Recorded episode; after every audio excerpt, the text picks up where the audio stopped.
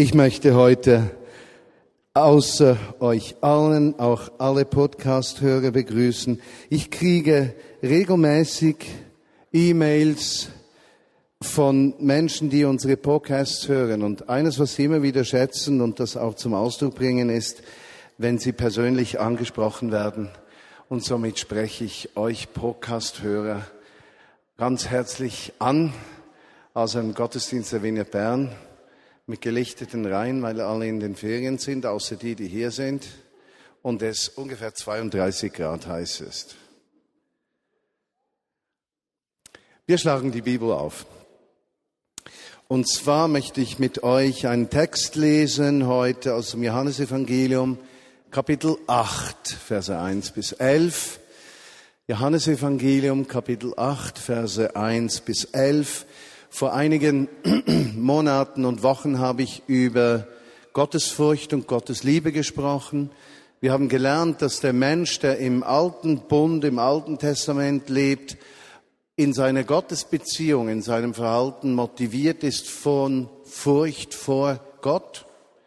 Wir haben dort gesehen, dass äh, das Alte Testament von Fluch und Segen spricht dass der Mensch in der heutigen Zeit mit einem Wort Fluch wenig anfangen kann, dass es Konsequenzen tragen heißt. Ja, wir haben gesehen, dass im Neuen Testament nach dem Kommen von Jesus und nach seinem Tod, seiner Auferstehung, der Zugang zu Gott nicht über Furcht gewährleistet ist, sondern über Liebe. Und wir haben im Zug dieser Predigten auch äh, wahrgenommen aus Bibeltexten, dass der Mensch an sich aus sich heraus nicht fähig ist zu lieben, ja, sondern dass erst die Bereitschaft und Fähigkeit, geliebt zu werden, den Menschen liebesfähig macht. Dass viele Menschen, die Schwierigkeiten haben zu lieben, eigentlich Schwierigkeiten damit haben, geliebt zu werden oder sich lieben zu lassen. Ihr habt nicht mich zuerst geliebt, heißt es im Johannesbrief, sondern Jesus hat euch zuerst geliebt. Das ist die Basis dieser Erfahrung von Liebe. Ich möchte noch einwerfen, so einen Gedanken, den ich sicherlich in den nächsten Wochen etwas entfalten werde. Es begegnen mir viele Menschen heute, die haben einen richtigen Hunger nach der Vaterliebe Gottes. Ja? Also die Erfahrung, von Gott, dem Vater. Begegne viele Menschen, die haben ein Verlangen, die Kraft des Heiligen Geistes zu erfahren, also Gott, den Heiligen Geist, zu erfahren, wie diese Kraft Gottes lebensverändern kommt.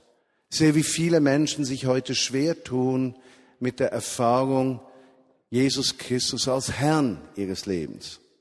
Aber es ist tatsächlich so, wir brauchen die Erfahrung der Dreieinigkeit auf jeder Ebene. Die Vaterliebe Gottes, die Herrschaft Jesu Christi und die Kraft des Heiligen Geistes. Und ein gesundes Christenleben ist in diesen drei Punkten harmonisch. Basiert auf der Vaterliebe Gottes, gefüllt mit der Kraft des Geistes, ja, mit einem offenen Herzen für die Herrschaft Jesu Christi. Johannes 8 wollen wir miteinander anschauen, Verse 1 bis 11. Wunderschöne Geschichte. Jesus aber ging an den, Öl, an den Ölberg. Und am Morgen früh stellte er sich wieder im Tempel ein und alles Volk kam zu ihm und er setzte sich und lehrte sie. Da brachten die Schriftgelehrten und Pharisäer eine Frau zu ihm, die beim Ehebruch ergriffen worden war. Stellten sie in die Mitte und sprachen zu ihm, Meister, diese Frau ist auf der Tat beim Ehebruch ergriffen worden. Im Gesetz des Mose steht geschrieben, eine solche Frau zu steinigen. Was sagst nun du dazu? Im Nebensatz hier steht, das sagten sie aber, um Jesus zu versuchen, damit sie ihn später anklagen könnten. Jesus aber bückte sich nieder und schrieb mit dem Finger auf die Erde. Als sie nun dabei verharrten, weiter zu fragen, richtete er sich auf und sprach zu ihnen, wer unter euch ohne Sünde ist, werfe den ersten Stein. Und er bückte sich wiederum nieder und schrieb auf die Erde. Als sie das aber hörten, gingen sie von ihrem Gewissen gestraft einer nach dem anderen weg. Zuerst die Ältesten. Jesus aber war alleine mit der Frau in der Mitte. So wandte sich Jesus zu ihr und sagte, Frau, wo sind deine Ankläger? Hat dich niemand verdammt? Sie sprach, Herr, niemand. Jesus sprach zu ihr, so verurteile ich dich auch nicht. Gehe hin und sündige von jetzt an nicht mehr. Titel heute ist Wirf doch den ersten Stein. Lass uns diese Geschichte etwas bildlich uns vor Augen malen. Jesus geht mit dem Vater zusammen zu sein, zieht sich zurück. Am nächsten Morgen kommt er zum Tempel. Die Menschen kommen zu ihm, sehr wahrscheinlich in einer größeren Zahl. Er setzt sich, er beginnt zu lehren. Weshalb kommen da Menschen überhaupt zu ihm? Sie kommen aus einem Grund. Seine Rede gibt ihnen Leben. Sie merken, dass wenn Jesus spricht, etwas in ihrem tiefsten Innersten berührt wird, freigesetzt wird und sie leben können, atmen können, erwachen, die Lebensgeister erwachen in ihnen. Sie hören ihm gerne zu. Wie sie da zuhören, kommt eine Gruppe. Dieser Text spricht von Schriftgelehrten, Pharisäern, Menschen, Gelehrte, Wissende, Geschulte, Gebildete, Intelligente, Menschen, die zuständig waren in der Gesellschaft für einen reibungslosen Ablauf, für einen sozialen Frieden, nicht wahr? Diese Pharisäer und Schriftgelehrten waren nicht nur zuständig für Religion, sondern für das Leben an und für sich wie auch das Gesetz des Mose für sie verbindlich war in der Gesellschaft, nicht nur am Schabbes, am Sabbat für den Glauben.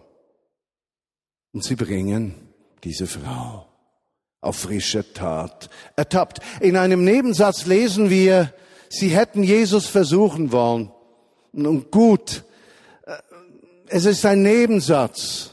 Könnte es sein, dass darunter einige Wohlmeinende gewesen waren, Mitläufer sozusagen, keine Überzeugungstäter, sondern Menschen, die einfach sich hier angeschlossen haben.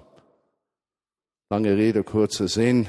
Diese Männer werfen die Frau, die vor Angst schlottert, vor Jesus hin in der Mitte und sagen, unser Gesetz sagt, Sie soll gesteinigt werden, denn sie ist auf frischer Tat beim Ehebruch ertappt worden. Was fällt dem eifrigen Leser auf? Interessant, hier wird nur eine Frau erwischt, der Mann dazu fehlt. Was sagst du, Jesus, zu dieser Geschichte? Was sagt Jesus? Nichts. Und ihr müsst euch vorstellen, die Frau Angstschweiß auf den Stirn. Die Furcht vor dem kommenden Tod. Die Leute, die dort sitzen, schockiert über die Situation, die sich vor ihnen abspielt. Die Pharisäer, einige übereifrig, wollen schwarz-weiß zum Recht sehen. Und Jesus sagt nichts. Was schreibst du da? Wir haben dich etwas gefragt.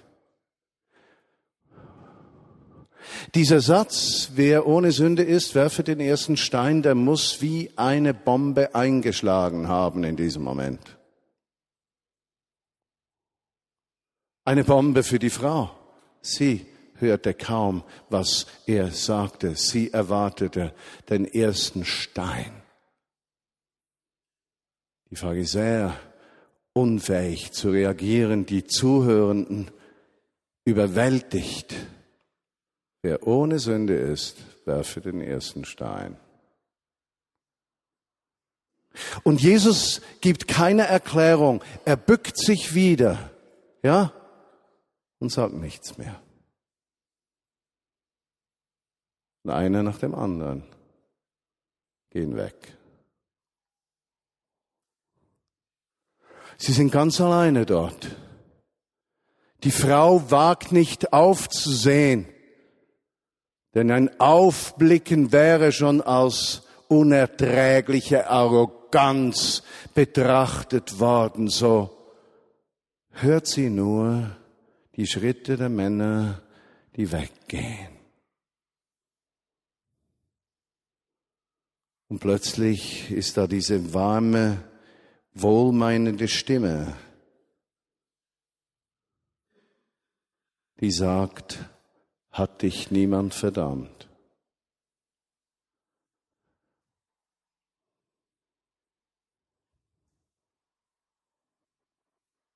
Dann verdamme auch ich dich nicht. Und dann sagt er einen Zusatz, den nur diese Frau und er hören. Geh hin und sündige nicht mehr. Lass uns diese Geschichte aus den Perspektiven der verschiedenen Teilnehmenden anschauen. Etwas, was mich zutiefst bewegt, ist Jesus in dieser Geschichte. Dieser Zusatz, geh hin und sündige hinfort nicht mehr, also eigentlich der seelsorgerliche Rat an diese Frau. Den müssten ja eigentlich alle seine Kritiker hören. Denn sie hatten ihn jetzt erwischt beim Brechen des Gesetzes. Sie hatten ihn erwischt bei der Legalisierung von Ehebruch. Sie hatten ihn erwischt bei der Freisprache dieser Frau.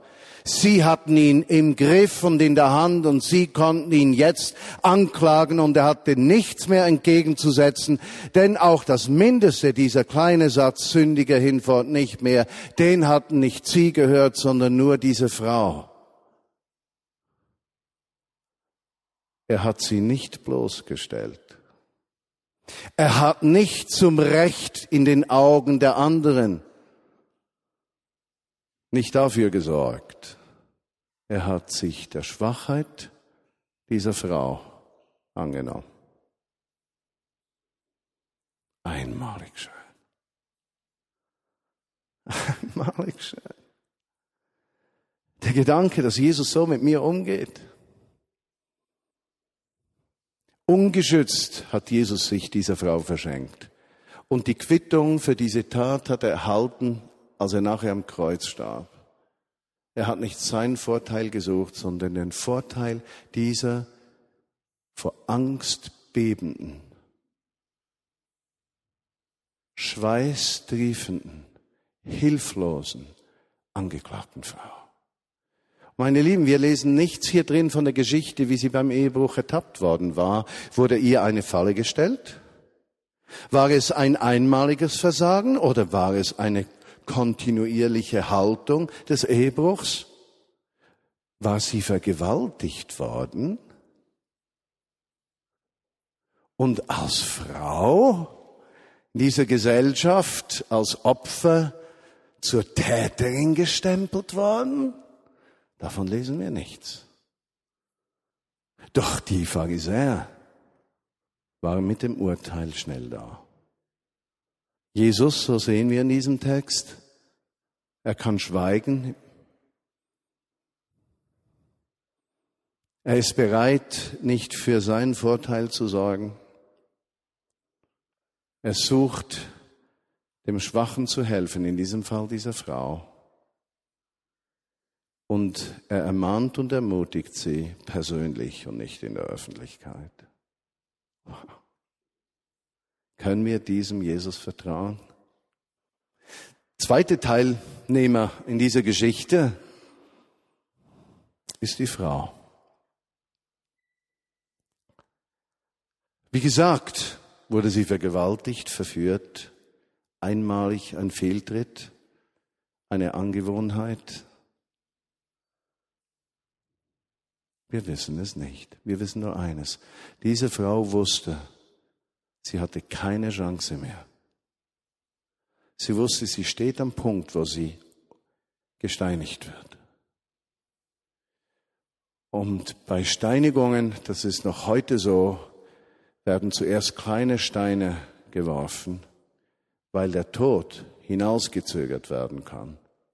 Sonst könnte man ja einfach einen riesigen Felsbrocken nehmen und den einen Menschen auf den Kopf schmeißen, nicht wahr? Und der wäre tot.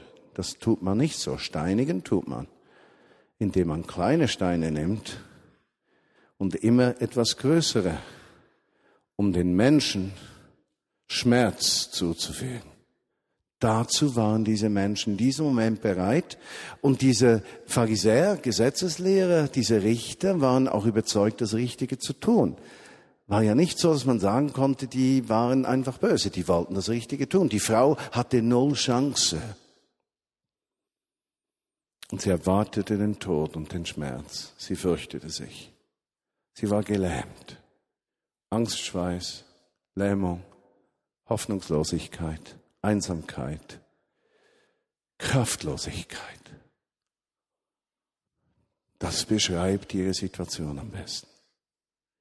Und man liest auch nichts davon, dass sie gedacht hätte, es sei nicht gerechtfertigt gewesen. Sie muss gemerkt haben, so ist das Gesetz, so läuft das ab.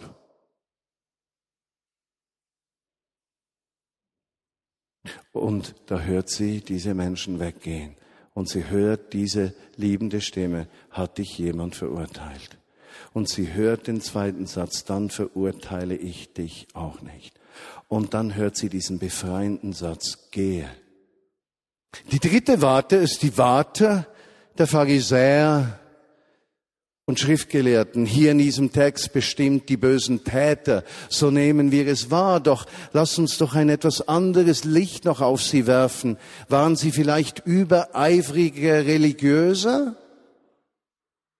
Evangelikale, die eine Antwort auf jede Frage haben? Schwarz-Weiß-Denker, die alles erklären können? Und die nur für eines sorgen möchten, dass die Bibel durchgesetzt wird, bis alle Menschen zum Gehorsam gegenüber Gott kommen. Ihr werdet sagen, die gibt's doch hier nicht. Könnte es sein, dass es die sogar bei uns in der Wiener Bern gibt?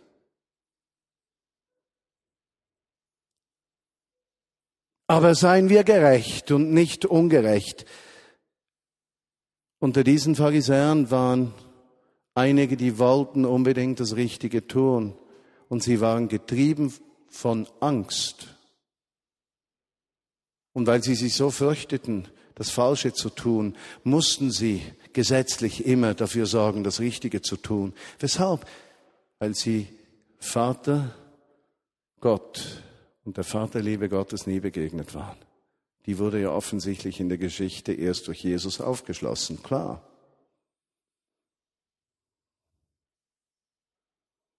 Übereifrig, schwarz-weiß, auf jede Frage eine Antwort, das Verlangen, dass alles geklärt ist, nicht aushalten können, dass es Dinge gibt, die man nicht genau weiß, die Tatsache umarmen, dass wir in einer Gemeinschaft mit Gott leben und nicht im Wissen, dass wir nicht immer unterscheiden können durch, unter richtig und falsch. Das waren diese Männer in tiefem Stress. Eigentlich auch Opfer ihrer Zeit, nicht wahr? Und die vierten, von denen lesen wir nichts. Das waren die, die Jesus zugehört hatten. Offensichtlich ist es so, dass auch sie zu jenen gehört hatten, die weggingen. Aus einem Grund. Sie erkannten, auch ich müsste gesteinigt werden.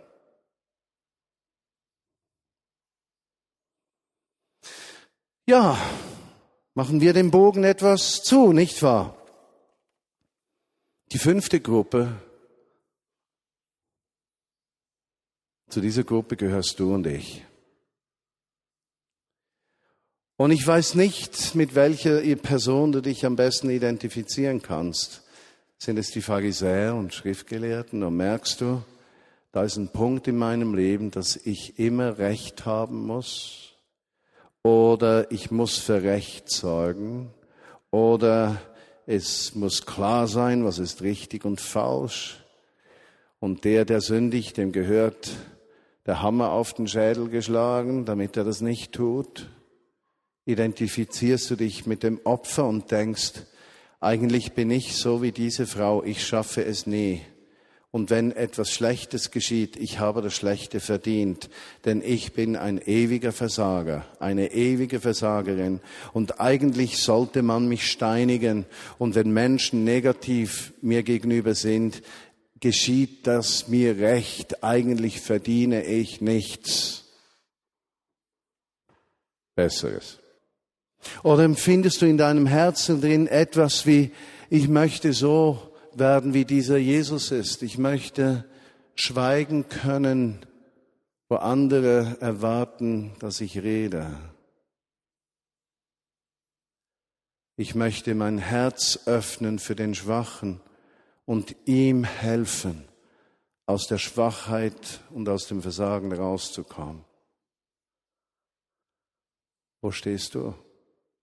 Ich kann mir eines vorstellen, meine Lieben, dass im Moment, wo diese Geschichte ablief, der Himmel lachte, die Sterne jubelten, dass es Freude hagelte, die Aussätzigen Hoffnung bekamen und die Engel zu singen begannen, Wiki Wacky Woo. Aber dafür brauchen wir einen Paradigmenwechsel ein Wechsel der Sichtweise. Vergangene Woche war ich auf dem Schiff in Kroatien und wir haben da eine Anlegestelle gesehen. Wir legten da an und da stand in großen Buchstaben FKK. Ich wusste nicht, dass das bedeutet Freie Kroatische Kirche. Alles eine Frage der Sichtweise.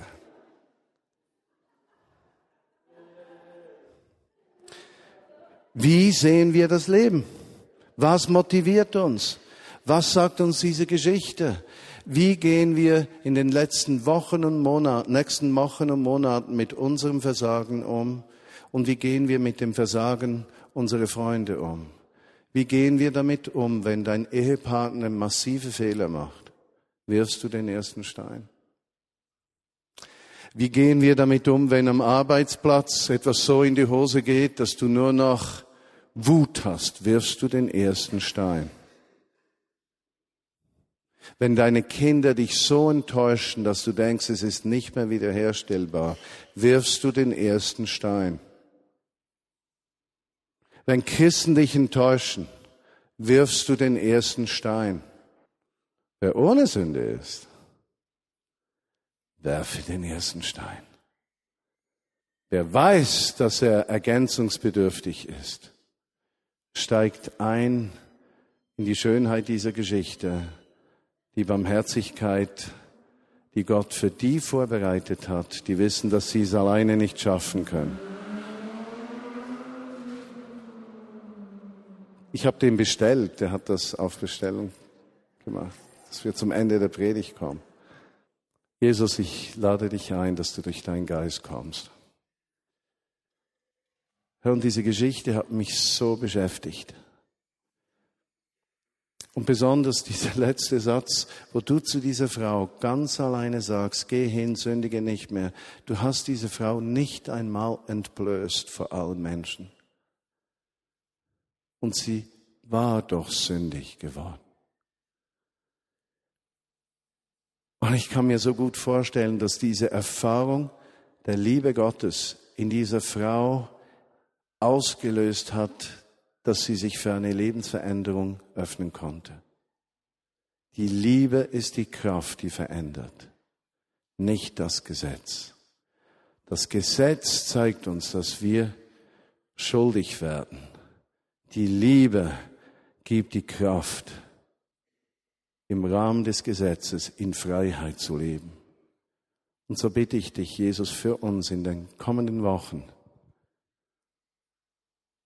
dass dein Wesen Teil unserer selbst wird. Dass wir den Mut haben, gegen den Strom der Verurteilung zu schwimmen. Dass wir den Mut haben, Liebe zu üben, wo andere Strafe verlangen. Und dass wir gleichzeitig Menschen reinen Wein einschenken, wenn wir mit ihnen alleine sind. Damit wir das Gesetz Christi, die Liebe erfüllen können. Und ich danke dir, Jesus, dass du uns Sündern gnädig bist. Und dass wir aus Vineyard Bern ein Ort der Vaterliebe und der Heilung sein dürfen. Für all jene, die es nicht schaffen. Weil du ein Gott der Liebe bist. Darf ich dich einladen, wenn du dich ganz besonders mit dieser Frau identifizierst, die als Opfer bloßgestellt wurde, vor alle Menschen gezerrt wurde, und du merkst innerlich, das betrifft mich. Geschichte dieser Frau hat mit mir zu tun und da geht es nicht notwendigerweise um Ehebruch, sondern um das, was in ihrem Herzen ausgelöst wurde. Dann steh doch auf, damit wir dich segnen können. Und Jesus, wir sind aufgestanden, weil wir dich brauchen. Und die, die im Podcast zuhören, besonders im Auto, die stehen ja nicht auf, sondern die sagen einfach, es betreffe sie auch. Ich bete auch für die Podcast-Zuhörer. Jesus, wir wünschen uns von Herzen, dass du die Schande und Scham von denen nimmst, die immer wieder sich finden in der Schamhaftigkeit ihrer eigenen Schwachheit. Menschen, in denen diese Kraft der Liebe noch nicht zum Punkt gewachsen ist, wo sie aus Freiheit richtige Entscheidungen treffen.